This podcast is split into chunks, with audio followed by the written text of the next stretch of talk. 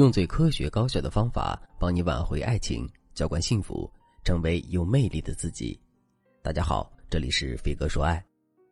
昨天我在微博上看到一条评论：“清汤寡水的爱情最可悲，他是你的男朋友，但好像他却从来没有爱过你。”这句话让我思考了一会儿，因为我想到了学员小英，她和男朋友谈了三年的恋爱，可两个人的关系还只是停留在看看电影、吃吃饭，偶尔晚上睡一觉的状态。本来小英觉得没什么问题，可是直到她看到班级群里那个当年自称永远不嫁人的假小子都发出了婚姻邀请函，小英这才意识到，原来自己都二十七岁了。这三年，男朋友从来没有主动提起过结婚的事情，而小英也单纯的享受着这份清汤寡水的爱情，有自由，有陪伴，但是唯独没有未来。后来，小英把同学结婚的事情告诉了男朋友，想打探打探口风。结果，男朋友很直接的说：“我觉得咱们还没有到结婚的地步，再谈几年吧。”再谈几年。当小英听到这四个字的时候，她的脑瓜子嗡的一声，她仿佛已经看到了年近三十的自己，没有别的男人可以挑，只能顺从男友的想法结婚，甚至连彩礼钱都省了。这一点，小英考虑的完全正确。真到了那时候，担心结不了婚的一定是他。在各个方面委曲求全的也一定是他。如果说中途突然杀出来一个第三者搅局，小英可就白白的浪费了这几年的青春了。所以，这样的局面必须要改变。那问题来了，为什么小英的男友不想结婚呢？答案其实很简单，因为他还是不够爱小英。假如你跟胡歌谈了三年的恋爱，你想不想和他结婚呢？我估计你和他谈恋爱的当天就会拉着他去民政局领证，因为你爱他，你不想失去他，所以你要以最快的速度来锁定他。同样的道理，小英的男友如果很爱她的话，就不会谈了三年恋爱也不提结婚的事儿。所以，想要突破感情的瓶颈期，走入婚姻殿堂，小英就要给他们俩的感情添把柴，烧旺火。但要注意的是，这把柴可不是让你去表达更多的爱。而是通过一些方式方法，让男生自愿付出更多的爱。那怎么样才算是自愿呢？假设我开了一家网红火锅店，环境美，周围风景好，装修有特色，最主要的是我这里的味道很好吃，比如凤爪很有嚼劲儿，Q 弹 Q 弹的。听到这儿，你的第一反应是什么呢？快告诉我你的火锅店在哪儿？这种就叫自愿，我都没有要求你来，但是你就特别想来。那如何让男人自愿给你爱呢？最好的方式是让他在你这里感觉到很男人。什么意思呢？如果你谈了一个恋爱，男人不让你打扮，有事儿没事儿忽视你、冷落你，还总说你长得丑，你还想继续和他交往下去吗？当然不想了，因为你在他这里找不到做女人的感觉。女人爱美，他不给；女人需要爱，他也不给；女人需要人欣赏自己的美，他不给。那你这男人要来何用呢？同理，如果一个男人在你这里找不到做男人的感觉，你说他咋会心甘情愿的给你爱呢？那如何给他一个很男人的感觉呢？今天我就给大家介绍两种非常管用的方法。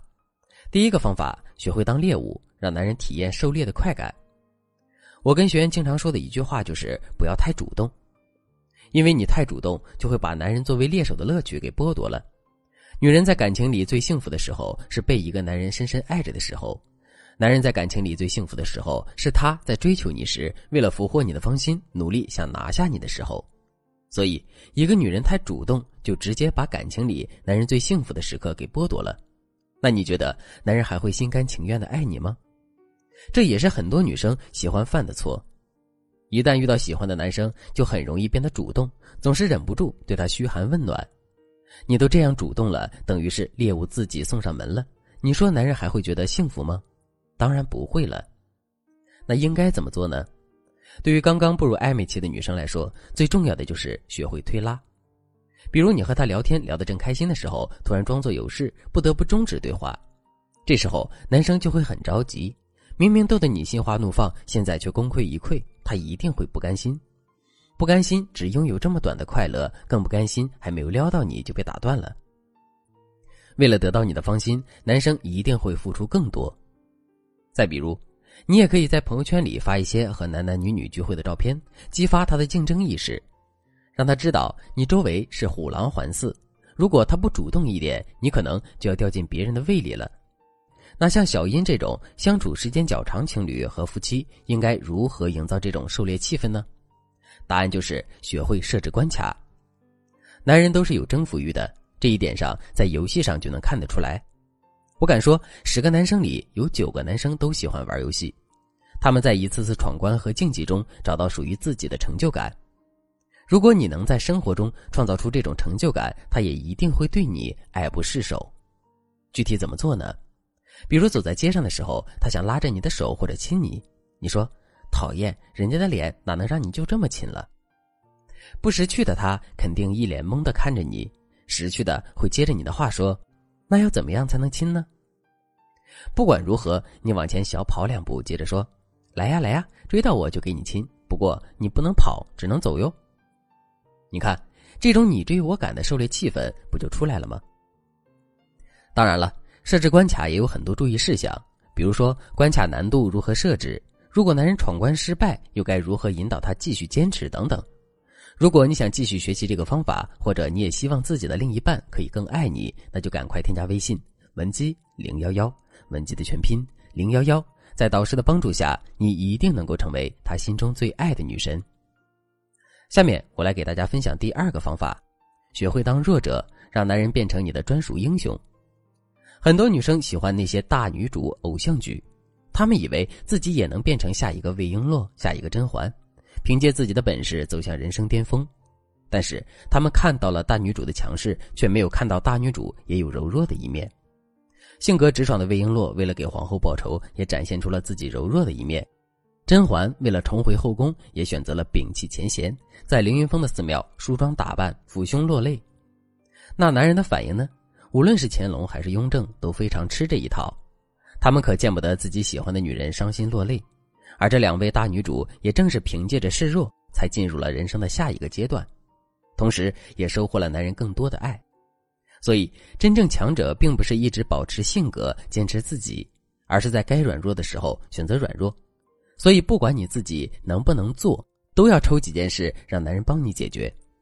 比如，你可以这样说：“老公，你知道我的伞放哪里了吗？我又找不到了。”“亲爱的，我迷路了，你打开视频通话给我指路吧。”当你提出这些要求的时候，男人肯定会很无奈，又有点小生气，一边责备你，一边帮你解决问题。这时，他就会想：“我家这个小笨蛋丢三落四的，如果没有了我，可怎么办？他怎么过日子呀？”不行，我要好好陪在他身边。这种依赖会让你散发一种小女人的感觉，小女人是需要保护的，是需要帮助的，而他这个大男人不就刚好派上用场了吗？然后他就会觉得你很需要他，如果你离开了他，你的生活会一团糟，所以他会心甘情愿的来保护你，来爱你。小英正是通过这一招来引导男友的，现在他们俩的感情好的不得了，亲爱的。与其苦苦向男人索爱，不如利用男性特点，让他主动来给你爱。还等什么呢？赶快添加微信文姬零幺幺，文姬的全拼零幺幺，在导师的帮助下，你一定能够成为他最爱的那个女人。好了，今天的内容就到这里了，我们下期再见。